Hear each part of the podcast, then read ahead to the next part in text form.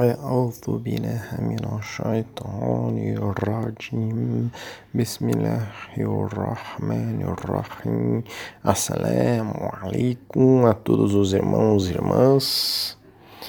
O trecho que nós estudaremos hoje foi retirado do livro Os Oceanos e Misericórdia. Shegnazin diz: Em face de tanto mal e selvageria no mundo, não devemos nos desesperar e dizer que tipo de Deus é esse que faz pessoas tão horríveis e más que prejudicam outras e causam violência em massa e guerras mundiais? Enfim, esse trecho trazido aqui hoje é o mesmo que recentemente usamos para motivar o primeiro estudo sobre a Palestina, que é Palestina e os origens do conflito. É o texto, o estudo 1 sobre a Palestina. Costumamos fazer um estudo sobre um mesmo assunto meses ou até mais de um ano após aquele assunto, por exemplo, paciência. Tem um estudo há três anos atrás, tem outro estudo de paciência dois anos atrás, tem outro estudo de paciência um ano atrás. Mas, como esses estudos sobre a Palestina são sequenciais, tem um tempo, um tempo cronológico que nós iremos estudar, faremos esses estudos próximos uns dos outros para que as pessoas possam é, ouvi-los, né? Ouvir o primeiro estudo, o segundo estudo, o terceiro estudo, porque são sequenciais para a pessoa poder entender. Então serão, inshallah, pelo menos três estudos, ou até quatro. É, o primeiro, que recém postamos, é Palestina, as origens do conflito. E esse de hoje é Palestina e as intifadas, que é, a gente vai tentar então nesse estudo trazer uma história do que aconteceu é, na Palestina nos últimos aí 70 anos, né? É, mas focando num período de tempo de 30 anos principais aí é, nesse período de tempo. É, então,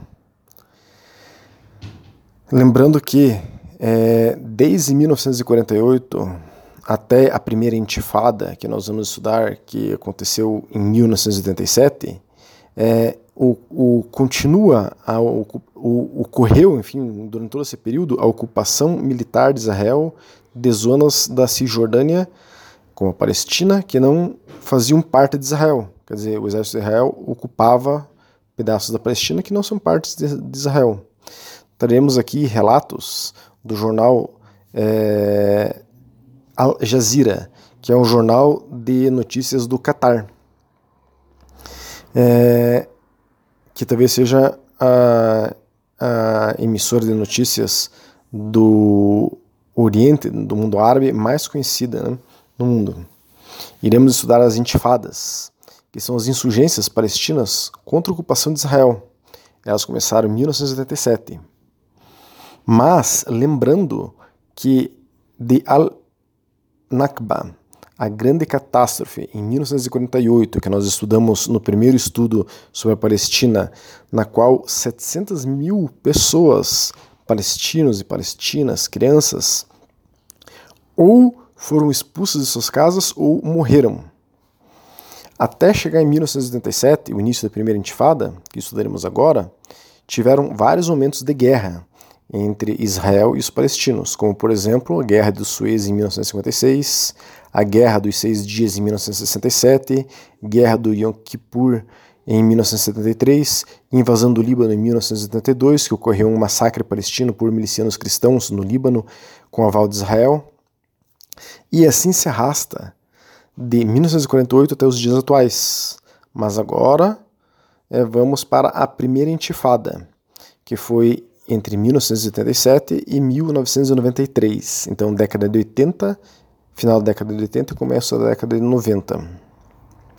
É, nós teremos uma síntese só aqui desse artigo do Al Jazeera, por ser um, um artigo muito longo, e já pedimos previamente desculpa para os irmãos e irmãs, mas devido ao extenso assunto da primeira e segunda intifada, que iremos concentrar nesse estudo aqui, esse estudo tem um tempo maior do que a média. Por isso, é, eu falarei mais rápido do que o normal aqui, para tentar reduzir o tamanho do áudio, inshallah. Em dezembro de 1977, agora então a gente está começando uma síntese do artigo da Al Jazeera. jornal. Né? Em, em dezembro de 1987, os territórios palestinos irromperam com protestos maciços com o objetivo de acabar com a ocupação militar de Israel. A intifada estava enraizada na desobediência civil. Então, intifada é essa insurgência é, baseada na desobediência civil dos palestinos contra os israelenses. Os palestinos armados com nada além de pedras enfrentaram um dos exércitos mais bem equipados do mundo. Quando a intifada entrou em seu segundo ano de existência, os palestinos descobriram novas maneiras de lutar. Resistência significava retenção de impostos. Escola em casa, eles estudavam em casa, até mesmo plantavam jardins é, nas suas próprias casas para fugir dos boicotes de Israel e escreviam canções de protestos.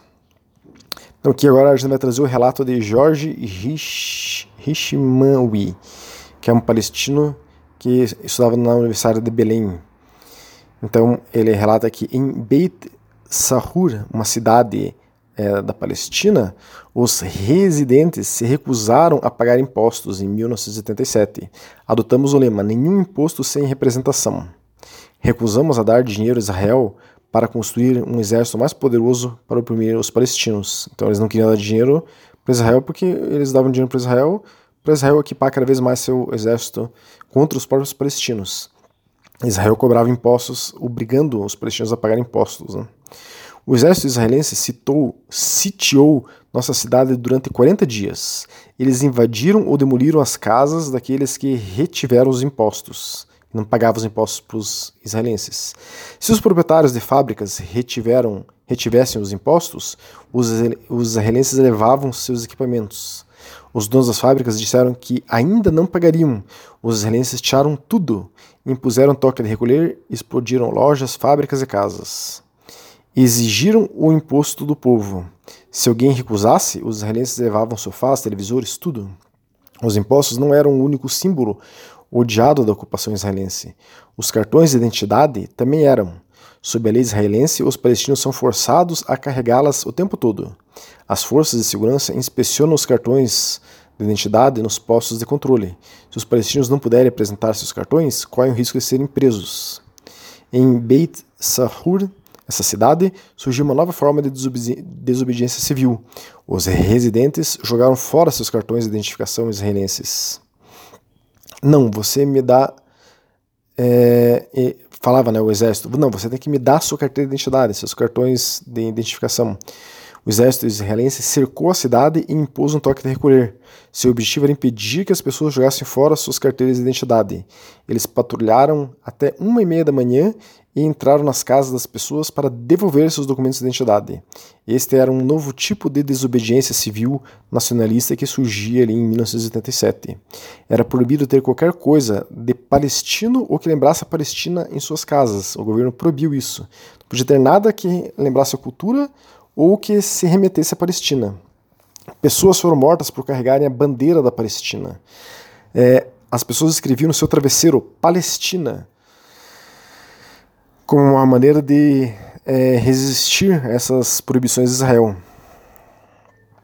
Eis uma razão de por que ela é um símbolo, né? A bandeira de Israel é um símbolo muito mostrado em estádios de futebol, em outros lugares, é, porque muitas pessoas morreram simplesmente por estarem carregando a bandeira da Palestina. É, agora, um outro relato: Fayez Arafat, que era uma pessoa que foi um ativista nessa primeira intifada, ele relata que os israelenses não deixavam eles estudar. Ele fala o seguinte: Eu estudei cinco vezes para meus exames finais da escola. Em três dessas ocasiões, eles nos prenderam pouco antes dos exames. Um funcionário dos serviços secretos disse que era proibido fazer meus exames finais ou frequentar a universidade. Uma vez, isso aconteceu até no dia do meu exame final.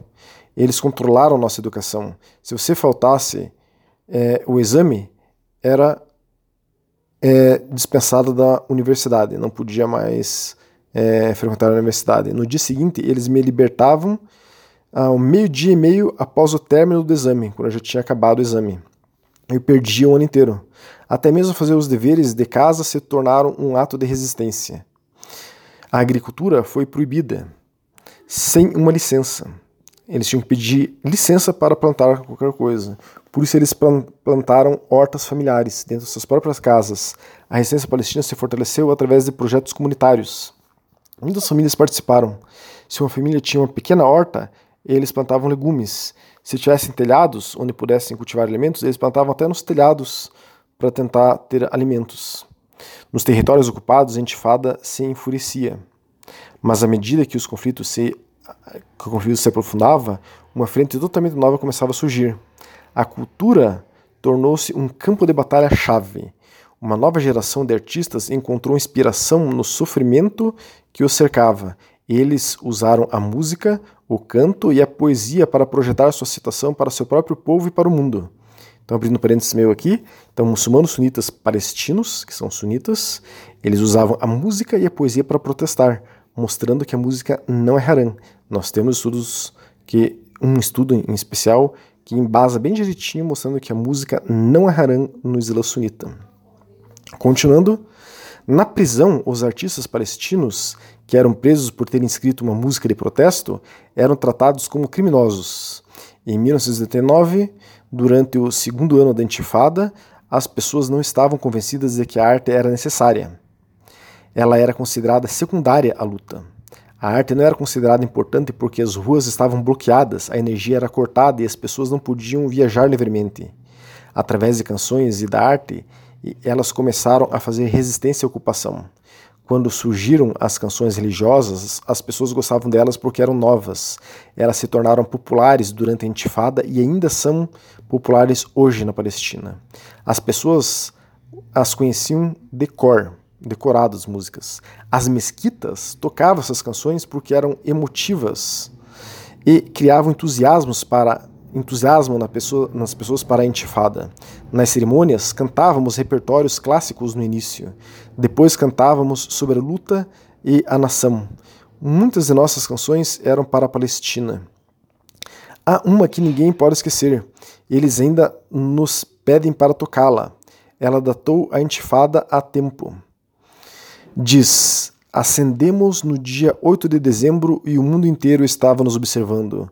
Para você, Palestina, nós caminhamos sobre brasas. A vitória está próxima. Querida mãe, nós avançamos. A pátria, mãe deles, né, na Palestina. Mas, para os palestinos, ainda havia um longo caminho a percorrer. A Intifada havia se transformado em uma série de protestos e um movimento que havia chegado para definir a cultura e a sociedade palestina. De dentro da prisão ao palco, os palestinos exigiam o fim da ocupação israelense com uma voz unificada. O Hamas acreditava que a resistência pacífica tinha que se tornar armada. Era o final dos anos 80 e para a intifada não havia fim à vista.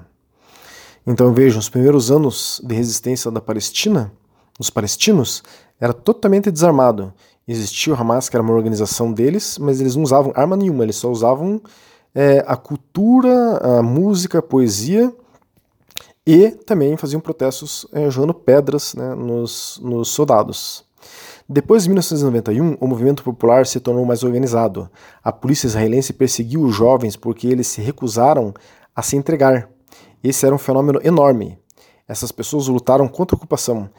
É, eles começaram, os jovens, a jogar coquetéis Molotov contra os soldados israelenses. Eles foram caçados. Então a resistência palestina começou então em 1991, depois de é, quatro anos de resistência contra a ocupação israelense, eles começaram a usar coquetel Molotov, que já começa a ser uma coisa mais danosa. Né? As forças israelenses bombardearam ou demoliram as casas dos fugitivos. Isso aconteceu muitas vezes. A intifada havia entrado em uma nova fase. A resistência palestina se endureceu. O mesmo aconteceu com a resposta israelense. Os hospitais palestinos começaram a tratar de novos tipos de ferimentos. Durante a intifada, muitos de seus pacientes sofreram a cicatriz da tortura. Hani Rustum, médico hospital, do hospital de Shifa em Gaza, disse: Vimos novos tipos de lesões, com balas de verdade. No início, as pessoas não conseguiam aceitar esses ferimentos. Algumas crianças foram perdidas. Alguns tinham seus filhos presos para toda a vida. Alguém perdeu uma mão devido a um tiro sentia-se mais sortudo do que alguém que perdeu os dois pés com tiros. Se perderam um olho, sentiram mais sorte do que aquele que perdeu dois olhos. Alguém que estava numa cadeira de rodas por ter levado tiros do exército israelense, se sentia mais sortudo do que alguém que estava paralisado, paralítico em sua própria casa. As pessoas tinham fé, elas aceitavam o que lhes aconteciam. Em mil, entre 1800, 1988 e 1992, já então segundo ano do, da década de 90, Shin Bet, o Serviço de Segurança Interna de Israel, foi acusado de torturar prisioneiros palestinos durante os interrogatórios. Centenas de outros supostos maltratos e humilhações diárias às mãos de seus policiais, é, dos policiais penais israelenses, eram relatados. Em todos os territórios ocupados, as tensões continuavam a aumentar. É, em 20 de maio, um grupo de trabalhadores palestinos de Gaza estava esperando para embarcar em um ônibus israelense para ir trabalhar.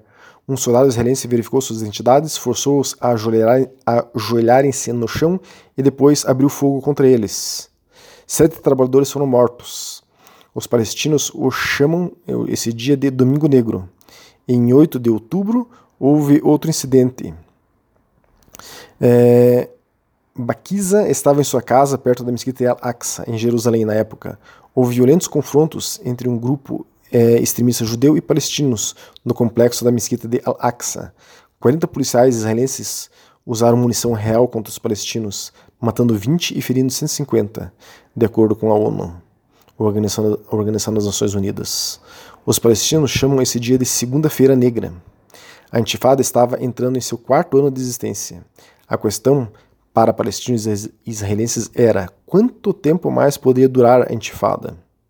Os eventos que se é, desdobraram no cenário mundial logo ofereciam a resposta de quanto tempo mais duraria a intifada. A pressão internacional para negociar um fim pacífico para o conflito israelense-palestino cresceu. É, em 1991, Madrid sediou uma conferência para lançar as bases para a paz. Os palestinos haviam sido convocados a acompanhar a delegação jordaniana. Três dias de convenções tiveram com o objetivo de melhorar a cooperação regional. Enquanto isso, nos territórios ocupados, a intifada não perdeu seu ritmo. Naquele ano, 130 palestinos foram mortos, centenas de outros foram presos na Cisjordânia ocupada e em Gaza. Os israelenses demoliram dezenas de casas palestinas. Assim, o Hamas acreditava que a resistência pacífica tinha que se tornar armada.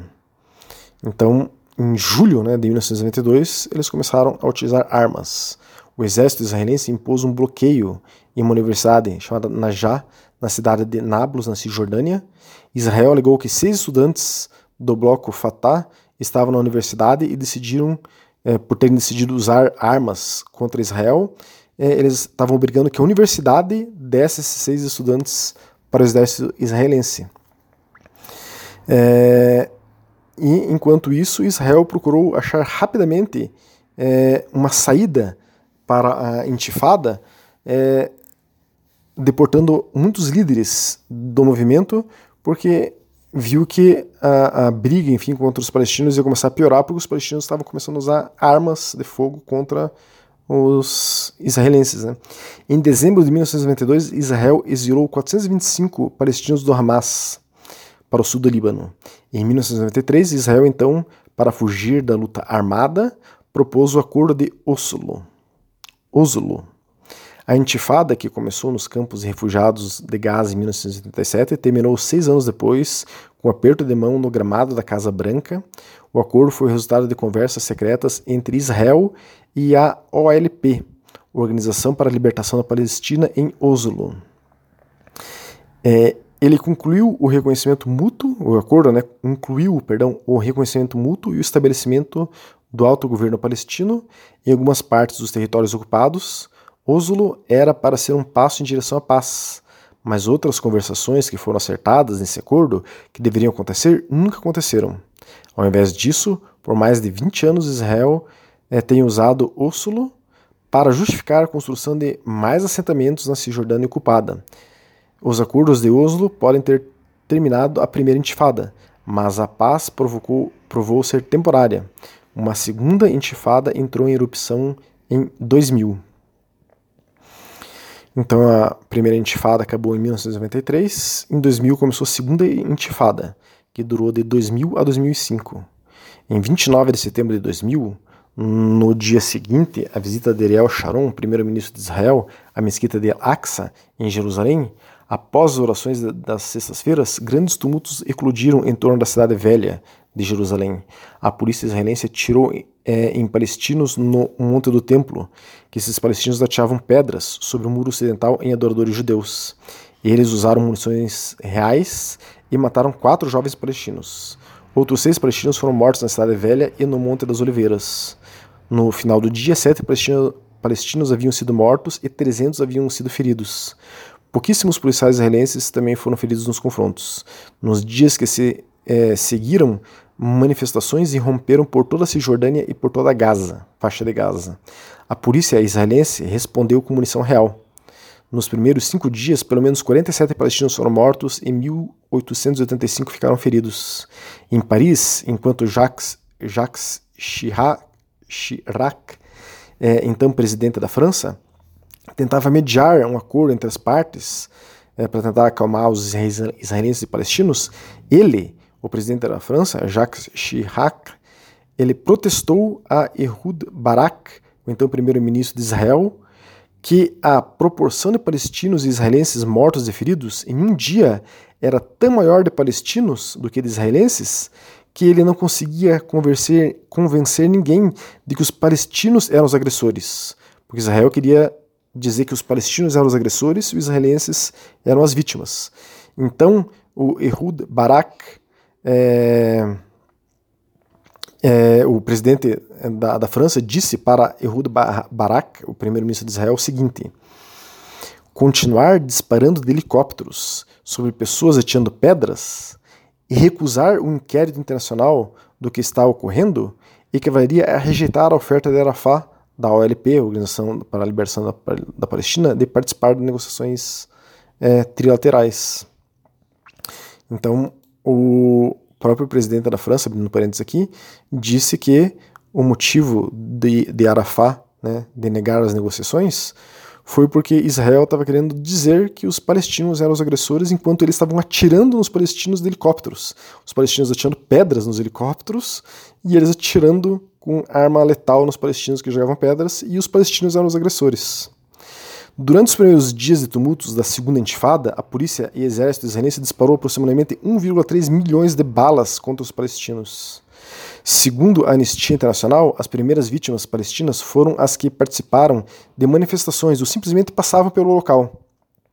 A Anistia Internacional afirma ainda que aproximadamente 80% dos palestinos mortos durante os primeiros meses estavam em manifestações nas quais os serviços de segurança israelense não estavam sob nenhum perigo, Quer dizer que eles abriam fogo contra os manifestantes, matando-os por matar, porque esses manifestantes não levavam um perigo real aos soldados. Isso aconteceu nos anos 2000, vejam isso. Em 30 de setembro de 2000, a morte de Muhammad al-Duha, um menino palestino, um morto a tiros enquanto se abrigava atrás do seu pai em um beco na faixa de Gaza, foi capturado por um vídeo.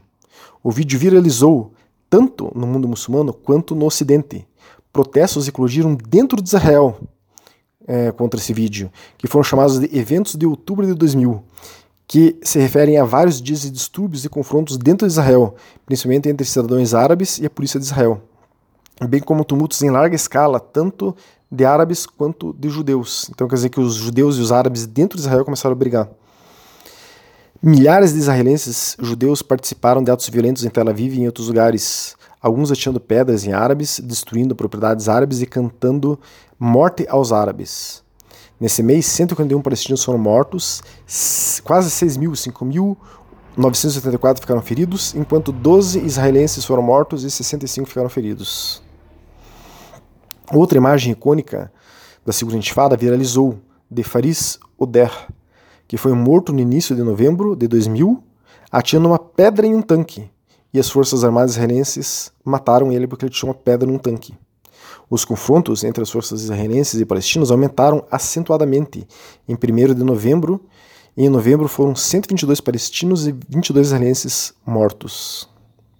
Os palestinos e os colonos israelenses, em dezembro, continuaram se agredindo mutuamente, com um total de 51 palestinos e outros israelenses mortos em dezembro. Em uma última tentativa da, da administração de Bill Clinton, presidente dos Estados Unidos, de conseguir um acordo de paz entre israelenses e palestinos, foi planejada uma cúpula em Sharm el-Sheikh em dezembro, que não aconteceu por desistência do primeiro-ministro de Israel, Ehud Barak. A cúpula de Taba em Israel e a autoridade palestina foi realizada de 21 a 27 de janeiro de 2001. Eles fizeram finalmente um encontro em Taba, na Península do Sinai.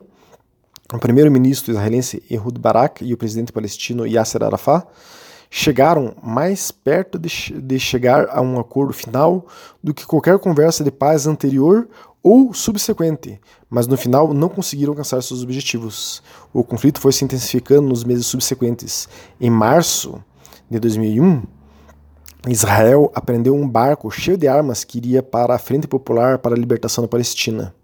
Então começou a, além de usar helicópteros para tirar os palestinos, passaram a usar também aviões de guerra e lançar mísseis nos palestinos.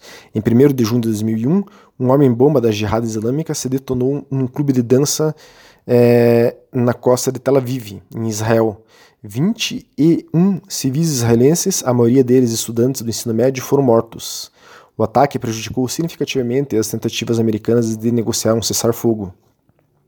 O relatório da Anistia Internacional sobre o primeiro ano da segunda intifada disse: a esmagadora maioria dos casos de mortes e ferimentos ilegais em Israel e nos territórios ocupados foi cometida pelas Forças Armadas de Israel, usando força excessiva, em particular o exército tendo usado helicópteros fornecidos pelos Estados Unidos em ataques punitivos com foguetes, em situações nas quais não havia perigo iminente de vida para os judeus. Israel também utilizou helicópteros de tiro para realizar execuções extrajudiciais e para atirar em alvos que resultaram na morte de civis, inclusive de crianças.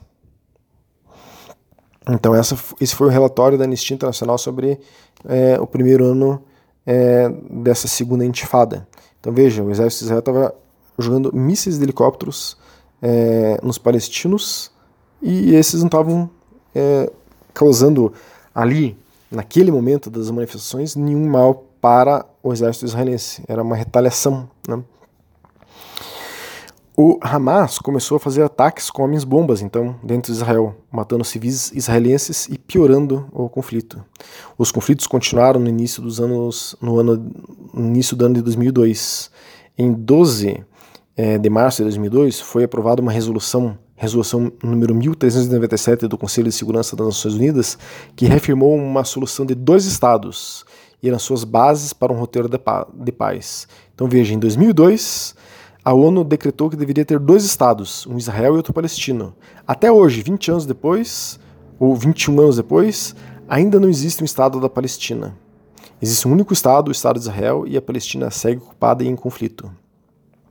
29 de março de 2002, Israel lançou a Operação Defensive Shield, que durou até dia 3 de maio. O exército de Israel fez incursões radicais em toda a Cisjordânia e em numerosas cidades palestinas. Arafat foi colocado sob cerco em um complexo de Ramallah.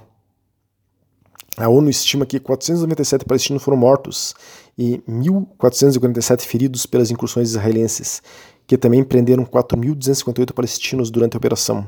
As baixas israelenses durante a operação totalizam em 30 mortos e 127 feridos. Em abril, Durante as operações militares israelenses na cidade de Cisjordânia de Jenin, cerca de 500 palestinos foram mortos e cerca de 40 soldados israelenses também morreram. De acordo com o Human Rights Watch, 140 edifícios é, nessa cidade de Jenin foram destruídos pelo exército é, israelense. Os conflitos continuaram no ano de 2003, no mesmo ritmo. Segundo a Human Rights Watch, mais de 1.500 casas de palestinos foram destruídas até 2004 para criar uma grande zona tampão na cidade, muitas na ausência da necessidade é, militar, é, e essas é, 1.500 casas destruídas deslocaram cerca de 16 mil palestinos que tiveram que sair de suas casas. A, as respostas do Hamas contra a, essas demolições se intensificaram. Eles fizeram mais ataques a civis israelenses e começaram a disparar foguetes caseiros repetidamente sobre Israel. Em setembro de 2004, um desses é, foguetes matou duas crianças palestinas. Israel empreendeu então uma operação militar em resposta. A operação terminou em 16 de outubro, depois de ter causado a destruição generalizada e a morte de mais de 100 palestinos, dos quais 20 eram crianças. Em 2004, continuou nesse ritmo. Em 2005, Mahmoud Abbas, que chama Abu Mazen, foi eleito como presidente da autoridade palestina. Após a pressão internacional e a ameaça israelense de uma ampla operação militar na faixa de Gaza, maior do que as anteriores, Abbas ordenou que a polícia palestina se posicionasse na faixa de Gaza do norte para evitar o lançamento de foguetes caseiros sobre os assentamentos israelenses. Embora os ataques aos israelenses não tenham parado completamente, eles diminuíram drasticamente. Em 8 de fevereiro de 2005, a cúpula de Sharm el-Sheikh de 2005, Sharon e Abbas declararam uma trégua mútua, mútua entre Israel e a Autoridade Nacional Palestina, e assim acabou a Segunda Intifada, em 2005. Então, irmãos e irmãs, essa situação se arrasta ano após ano e, apesar de não ter tido uma terceira intifada, é, os conflitos continuaram, só que não numa escala tão grande. Porém, tiveram anos horríveis para os palestinos. Em 2014, por exemplo, foram 2.200 palestinos mortos por Israel. Desde Al-Nakba, a grande catástrofe, em 1948, até hoje, ninguém sabe nem contabilizar é, o número das centenas e milhares de palestinos mortos por Israel. A ONU tem várias resoluções condenando Israel, dizendo que as ocupações são ilegais e que Israel mata civis palestinos injustamente. Mas essas informações não vêm à tona, pois 95% da mídia ocidental está na mão dos sionistas. Nós temos estudo sobre o sionismo, quem quiser pode nos solicitar. Atualmente, está sendo aprovadas medidas pela ONU que tentarão penalizar criminalmente o Estado de Israel pelo que tem feito. Mas veremos esta e outras informações sobre como está o conflito Palestina-Israel hoje, inshallah, na sequência, num próximo estudo. Mas já adianto que nada mudou. Que Allah subhanahu wa ta'ala é, nos mande logo Isa, Jesus, salam, para mudar esta e outras tristes realidades que vivemos nesse planeta. Salam alaikum wa rahmatullahi wa barakatuh.